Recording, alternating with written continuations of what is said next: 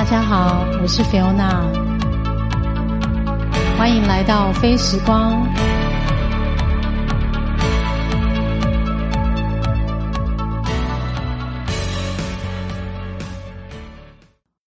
嗨，大家好，我是菲欧娜感谢你来收听非时光。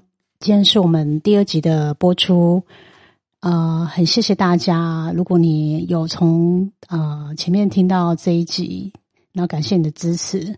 然后，呃，一开始呢，我想要跟大家讲一下，就是今天录音的地方终于在自己的比较熟悉的环境。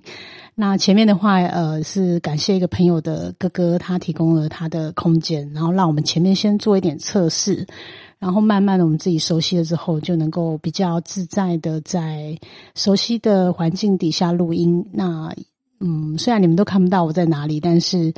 呃，我自己心里感觉是蛮开心的，就是可以一边喝红酒，然后慢慢的把今天想要讲的心情或者是一些呃有趣的观察、观念等等，透过声音传达给你们。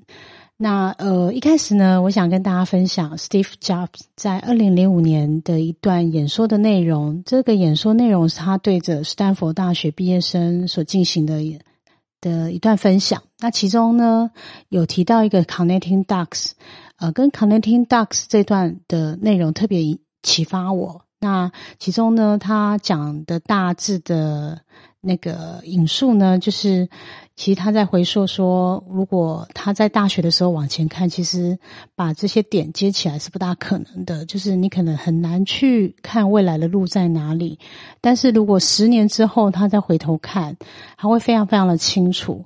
所以，呃，如果我们套在自己的经验里面来说，其实如果我们当我们不知道未来路在哪里，你不妨可以就是回头看，因为过去呃五年的你，或是过去十年的你正在做什么，我相信大家都很容易回想。因为现在比如说有 Facebook 的动态回顾的功能，其实你很容易知道五年前正在做些什么事情。那这些事情不管大大小小的，你都可以知道当时的那件事情，或是五年前你遇到的。身边的影响你的朋友，或是呃，你正在努力做的一件学习的项目，然后经过时间的历练，是不是对于现在你有些影响？那这个回顾的作用对自己来说其实非常重要，因为呃，如果能够找到未来的方向，势必就是你从过去。跟现在的你找到力量，所以当你很彷徨无助的时候呢，其实我很建议就是你回头去看自己过去正在做些什么。你把这些点呢连接在一起之后，你会发现很多事情不是偶然，就是你现在的所动的一个念头，其实会深深的影响未来的你。那呃，也会建立起一些信心、一些信念。呃，甚至在回头的那段路，其实都被你透过实践你的计划、你的梦想，而让路上的一些障碍被米平了。所以，呃，有时候我们要内心相信自己内心的声音，去追随它，那必然能够找到自己想要的方向。每个阶段都这样做的话，我相信每个人的人生都能够呃很完满。就是你会非常的清楚自己的路，然后也不会有那种迷惘或是丧失信心的时刻，所以这个是我一开始想要跟大家分享的一个。呃，对我影响很深的一个有趣的，呃，应该说是一个很棒的影片。那这个影片内容我会放在这个这一集节目的介绍里面。希望如果还没有机会看过这段影片的朋友呢，都可以从中到找到自己的力量。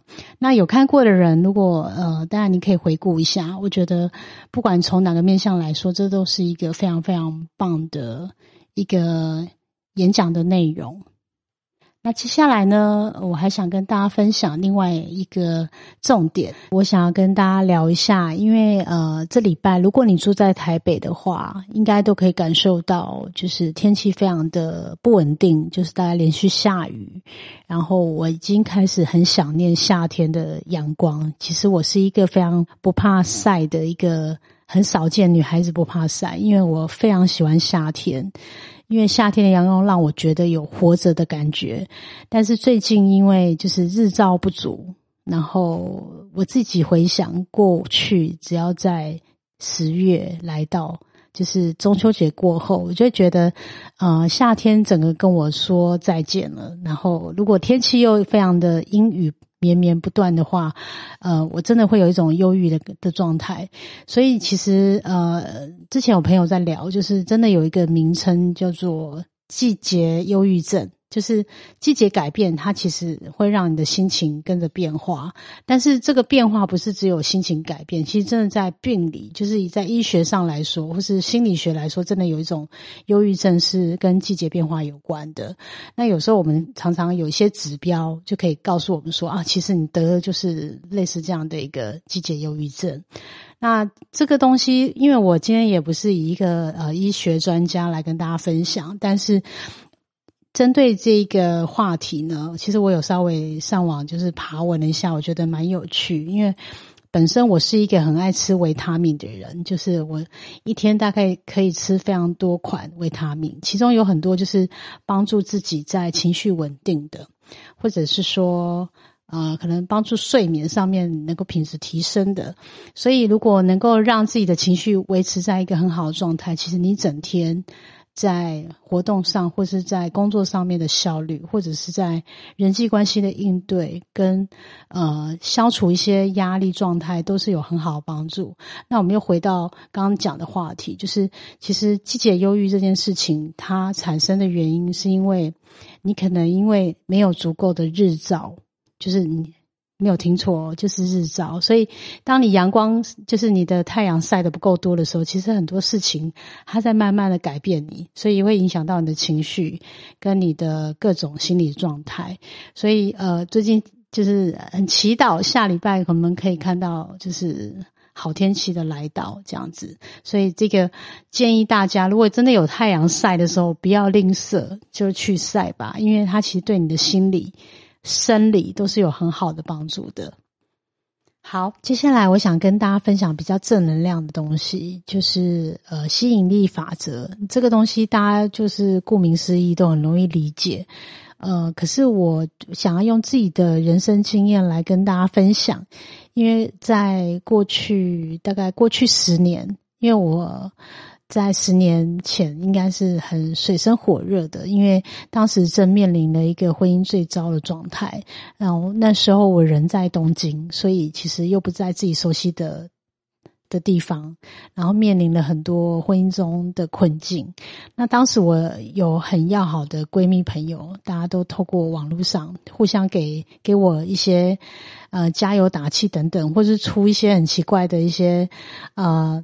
方法让我能够在异乡可以找到一些好的抒发的管道。那其中有一个练习，我觉得我现在回想，我觉得那个对我来说帮助很大，因为那个概念是非常值得呃推荐给正面临人生各种考验的人。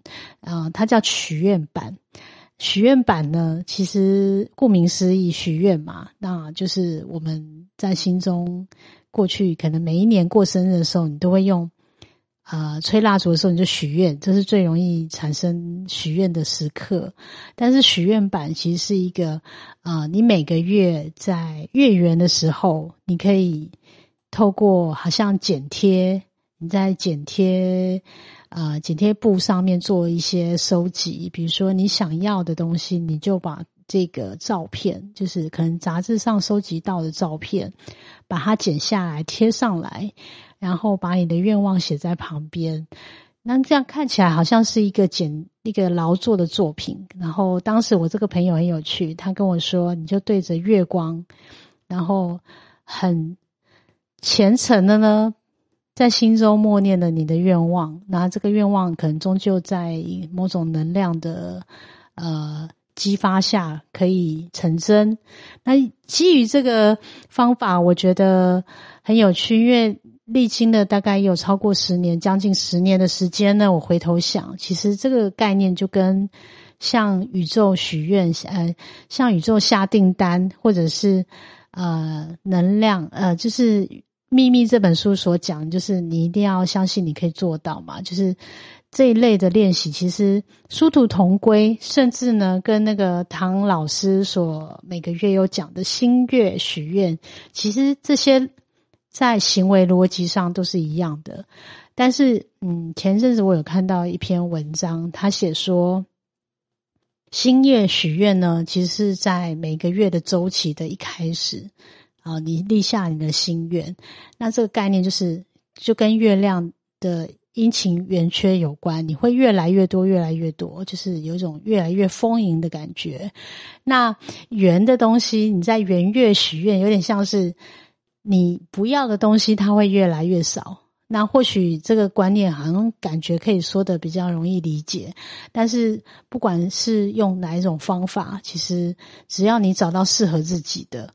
那以我个人经验，我每个月呢会在新月的时候，在自己的笔记本上面列下十个心愿。那许愿的时候，其实有很多方法，当然你不能一直用呃非常。这不切实际的，比如说我要中乐透啊，几千万、几亿，我觉得通常这样的愿望实现的几率非常低。但是你不妨用一种，呃，有点像我下一个目标，然后但是你希望有人来给你一个助力，然后那个助力就是愿望达成的关键。用这样的方式来建立自己的那个心愿列表，因为坦白说。呃，吃蛋糕的时候，我们生日蛋糕许三个愿望，你都要想一下。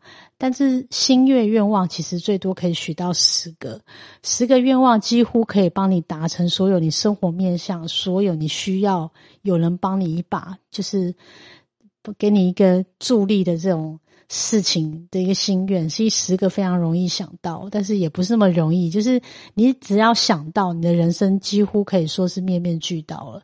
所以这个许愿版这件事情，是我觉得，嗯，至于我的人生来说，是一个很好逆转胜的一个呃观念的建立。就是我回顾过去这一段时间最糟的时刻，其实我是有用这样的方法。来度过的。那回到现在这个 timeline 哈，就是我人生已经走到四十五岁。其实你说，呃，下半场没有什么样的心愿，其实默默的在心中应该有一个轮廓。